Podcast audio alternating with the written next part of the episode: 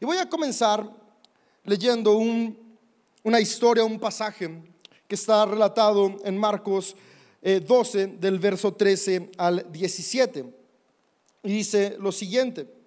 Dice, después los ancianos enviaron a algunos fariseos y partidarios de Herodes para que Jesús cayera en la trampa de decir algo por lo cual pudiera ser arrestado. Si recordamos, el domingo nuestro pastor nos habló sobre el incidente de Jesús en el templo cuando echa a, los mercaderes y, recuerda que al final de cuentas debemos recordar que la, la espiritualidad del templo es un punto de conexión para todas las personas y este hecho incomodó mucho a los principales líderes religiosos de Judá. Y ellos querían comenzar a encontrar una razón para poder deshacerse de Jesús. Y es buscando estas razones que van y mandan a algunos de los suyos a hacerle la, la siguiente pregunta a Jesús. Y dice, le dijeron, sabemos lo honesto que eres. Eres imparcial y no tienes favoritismos. Enseñas con verdad el camino de Dios. Así que ahora dinos, ¿es correcto que paguemos impuestos al César o no? ¿Debemos o no pagarlo? Jesús se dio cuenta de su hipocresía y dijo, ¿Por qué intentan atraparme? Muéstrenme una moneda romana y les diré. Cuando se la dieron, les preguntó, ¿a quién pertenece la imagen y el título grabados en la moneda? Al César, contestaron. Bien, dijo Jesús, entonces den al César lo que le pertenece al César y den a Dios lo que pertenece a Dios. Su respuesta los dejó totalmente asombrados. Y aquí hay dos cosas que podemos llevarnos de este relato de la persona de Jesús. La primera cosa que podemos ver es cómo describen que era Él. Las personas veían en Él a una persona honesta. Y creo que al final de cuentas es una característica que estamos llamados e invitados a imitar de Jesús. La honestidad es importante para avanzar en este camino de la vida de una manera constructiva. La honestidad nos permite poder ser auténticos con quien somos, pero también nos permite poder ser humildes con quienes nos rodean. Y hemos visto muchas veces que humildad no significa ser menos, humildad no está relacionado con cuánto tenemos, humildad está relacionado con cómo vemos a quienes nos rodean y cómo nos vemos a nosotros. Y, la honestidad básicamente es cuando podemos ser suficientemente humildes para poder vernos de una manera honesta y clara y ver a los demás no a través de nuestros prejuicios, sino a través de lo que son hombres y mujeres, personas con valor, todos con nuestras debilidades, todos con nuestras fortalezas. Honestidad en mi vida me permite ser consciente de mis fortalezas, pero también de mis debilidades. Honestidad con los que me rodean me permite poder ver sus fortalezas y no solo sus debilidades. Hablar con honestidad de mí mismo es poder mantenerme fiel a lo que soy y a lo que he hecho. Y hablar con honestidad a los que me rodean es poder hablar con la verdad cuando me la piden y cuando no me la piden, reservarme. Porque muchas veces, muchas veces mezclamos palabras hirientes diciendo que somos honestos cuando en realidad estamos buscando otras cosas. Sabes, honestidad no significa estar diciéndole a las personas sus errores de manera constante.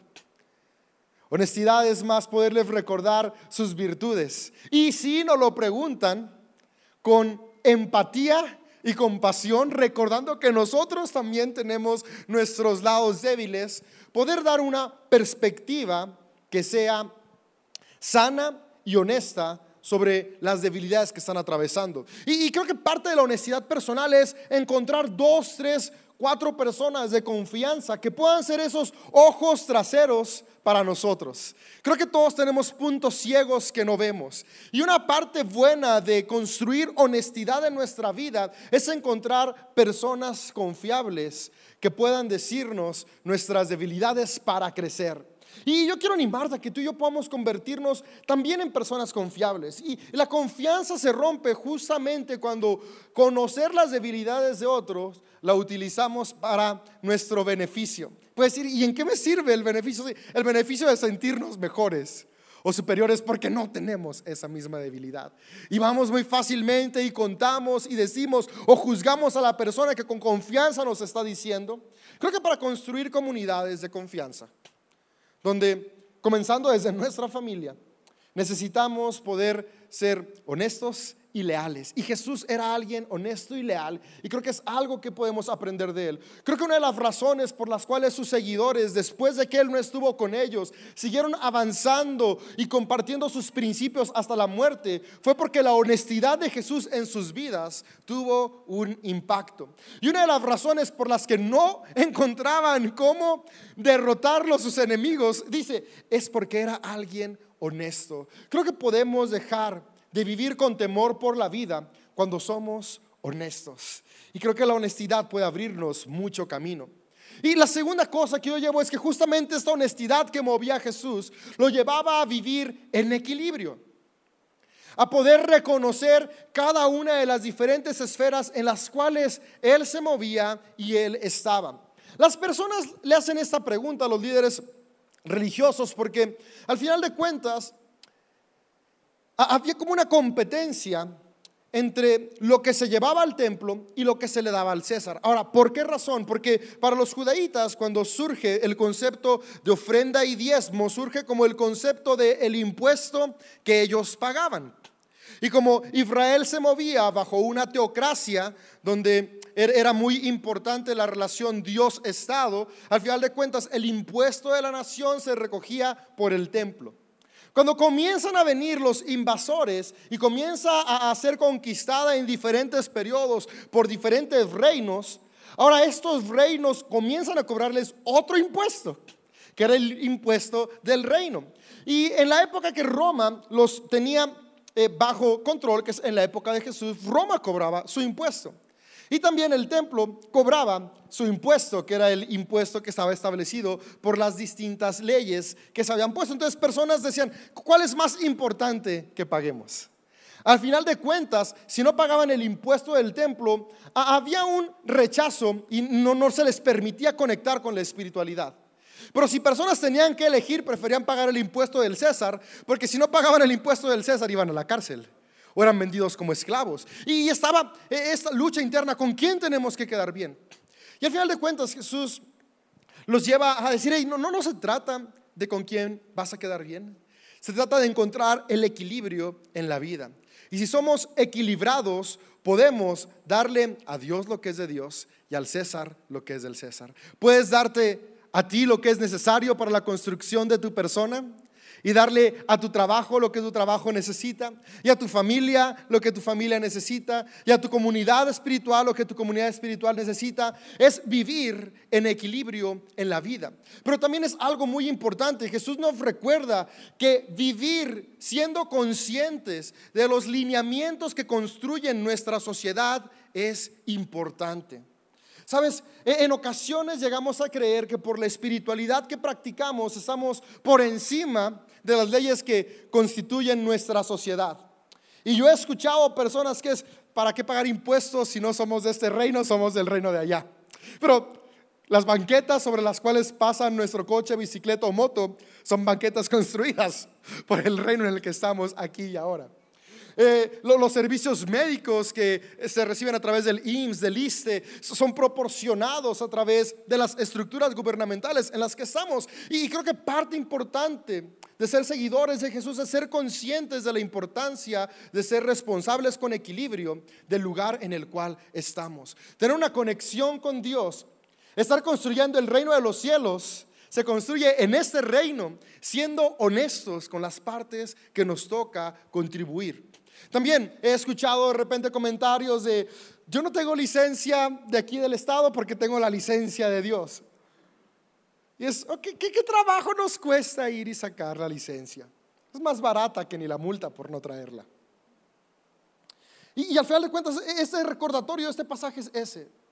Tener una conexión con Dios, e, estar conscientes de que estamos construyendo el reino de los cielos en la tierra es posible cuando podemos ser honestos en que también somos parte de un reino, de una estructura, de una sociedad, de un gobierno donde si tú y yo contribuimos, podemos mejorar nuestros entornos. Yo creo que personas que somos ciudadanos responsables construimos mejores ciudades y mejores entornos. Y tú y yo podemos seguir el ejemplo de Jesús que nos recuerda que una conexión con Dios se debe ver reflejada con una buena actitud y una responsabilidad como ciudadanos y ciudadanas.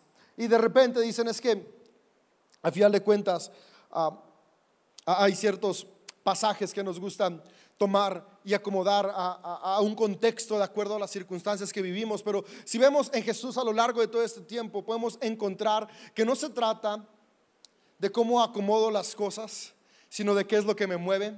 Si el amor siempre es lo que me está moviendo, siempre voy a estar viendo por el bien personal, pero también el bien de quienes me rodean.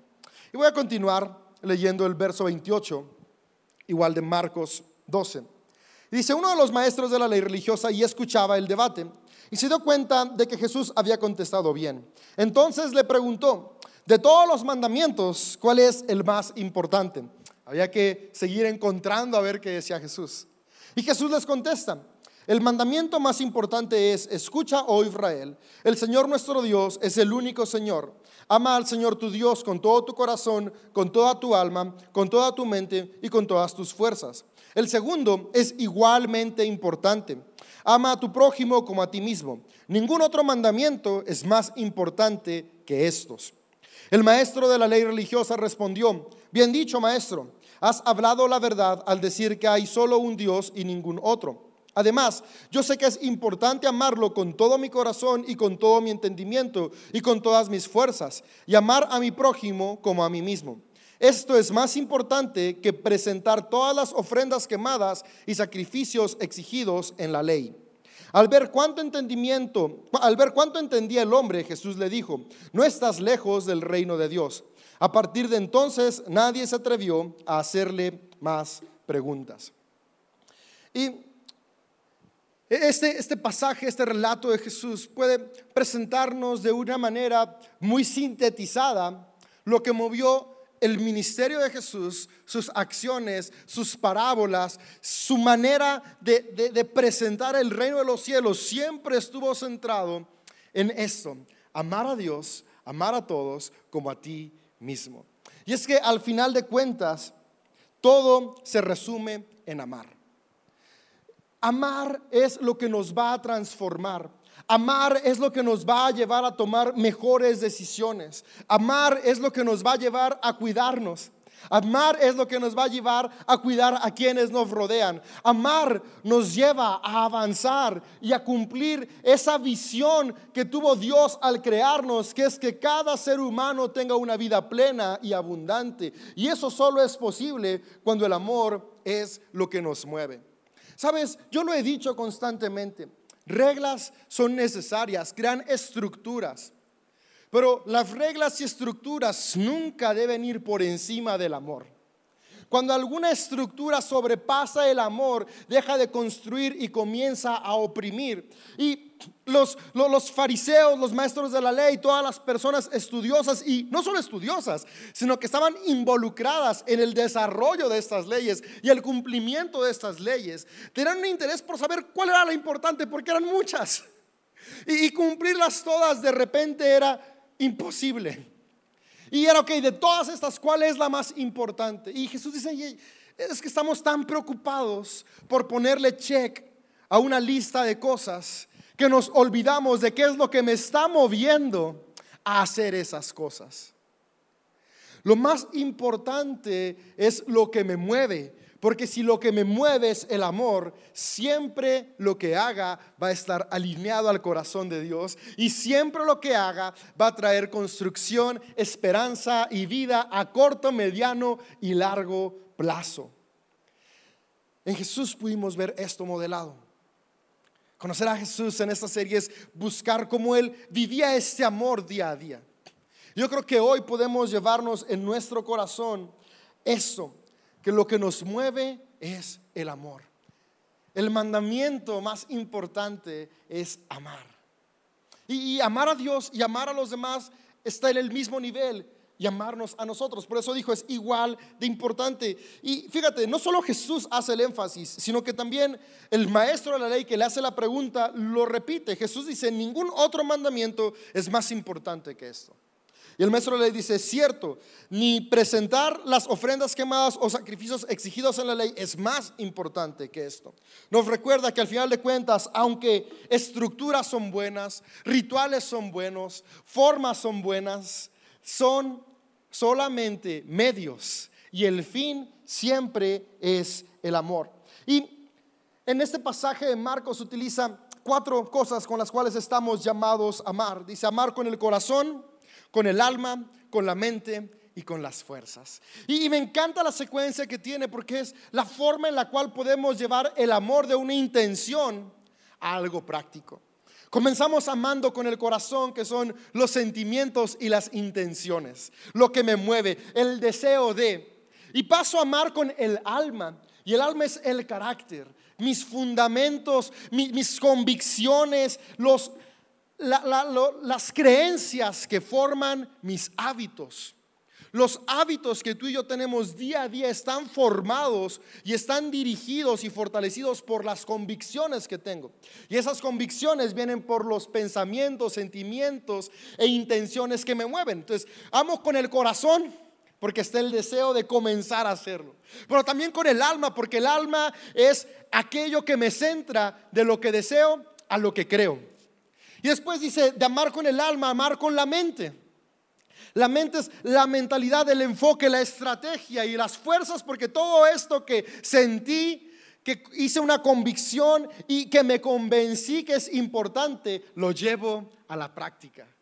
Mis fuerzas son mis acciones. Y el amor que Jesús modeló fue un amor práctico, un amor que se involucraba con los que le rodeaban, un amor que veía por construirse para construir un amor que veía por cuidarse para cuidar. Y esa es la invitación que tú y yo tenemos el día de hoy.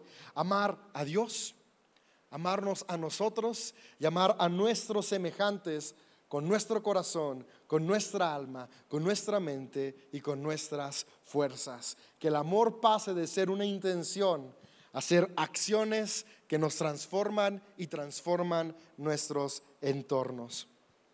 Y hablando de acciones e intenciones que cuentan, cierro con lo relatado en Marcos 12, 41 al 44.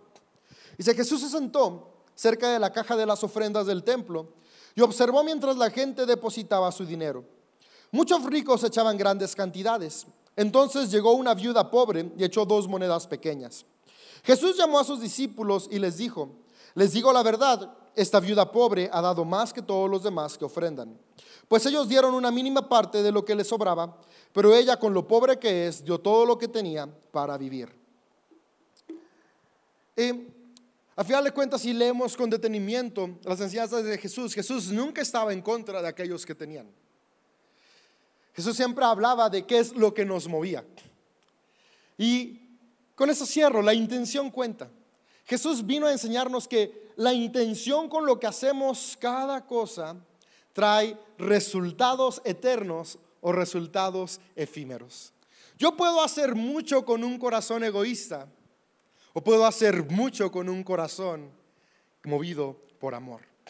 ¿Sabes? Al final de cuentas lo que está diciendo aquí Jesús es eso. Los demás dieron lo que les sobraba y ella dio todo lo que tenía.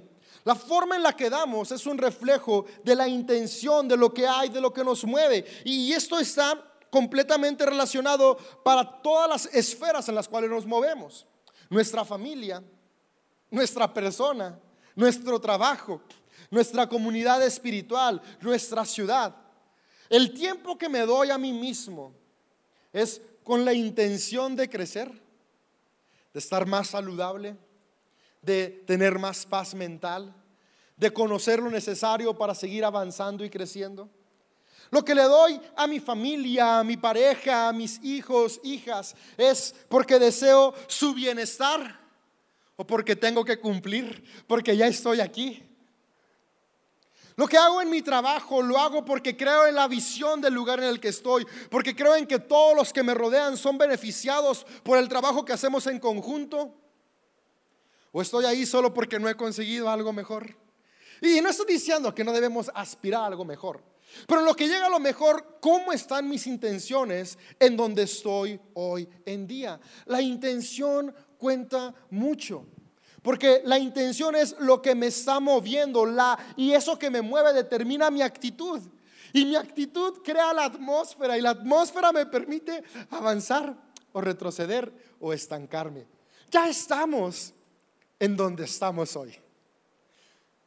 Tú y yo podemos decidir cómo vamos a reaccionar a cada circunstancia. Hay circunstancias de las cuales no podemos o no tenemos el control. Pero lo que siempre tenemos el control es la intención que me va a mover en cada circunstancia, en cada momento, en cada lugar. Que cada decisión que tomemos, que en cada lugar que estemos, podamos ser como esta mujer viuda, con una intención que estaba dispuesta a amar con todo. Y no estoy diciendo si hoy aún estás trabajando en esa intención, dejes de hacer lo que haces por tu familia, por tu ciudad, en tu trabajo, en tu comunidad, no aún con la intención inadecuada, lo que se hace a beneficio de los demás construye. Pero aquí digo, si ya lo estamos haciendo, si ya nos estamos esforzando, ¿por qué no esforzarnos en una dirección que trae algo que se edifica para trascender y no solo algo que es momentáneo? Sabes, e-, es muy diferente dar una flor porque tengo que a dar una flor porque deseo. Dar una flor a tu pareja porque tengo que es como de, ah, gracias. Y sí, se siente bonito, tal vez, pero una flor porque deseas, se siente algo diferente. Y cuando la flor se marchita, cuando tienes que, se olvida. Y cuando la flor se marchita porque tienes que, se sembró algo que trasciende. Cuando estás con tus hijos pasando un tiempo en el sillón, jugando, platicando, viendo una película, lo que sea, estás ahí sentado porque tienes que, cuando tú quisieras estar haciendo otra cosa, se siente, se percibe y, y se agradece que aunque sea ahí estuviste un rato. Pero si estás presente con la intención de esto es lo que deseaba hacer ahora, se comienzan a sembrar seguridad, se comienza a sembrar este de, esta necesidad de ser amado, se comienza a satisfacer de una manera que trasciende y se ve reflejado en la vida adulta de tus hijos e hijas. Sabes, lo que tú y yo hacemos es importante y lo que nos mueve mientras lo hacemos es aún más importante. Entonces, que cada cosa que hagamos sea movida por amor. Que cada cosa que hagamos sea movida con la intención de construir, sea movida con la intención de transformar para bien. Recuerda, amamos a Dios para amarnos a nosotros, para amar a los demás. El amor está por encima de todo. Yo creo que es lo que podemos llevarnos de este capítulo, poder ver en Jesús que al final de cuentas el amor nos lleva a ser honestos, nos lleva a ser equilibrados, nos lleva a buscar construir en cada esfera que estamos nos lleva a poder entender que importa nuestro pensamiento, importa nuestro carácter, importa nuestra mentalidad, importan mis acciones. Y que cada cosa que haga donde ya estoy, porque ya todos estamos haciendo algo, cada día pueda decidir. Tal vez no estoy donde quiero, pero si hoy cambio mi intención, puedo comenzar a construir el camino para llegar a donde deseo. Tal vez hoy no estoy en donde quiero, pero ya estoy aquí. Y si hoy cambio mi intención de lo que ya voy a hacer, o sea, voy a hacer lo mismo, pero con una intención diferente. Voy a comenzar a construir el camino para llegar a donde queremos. Y ese lugar que queremos es el lugar que Dios soñó. Vida plena y abundante para todos y todas.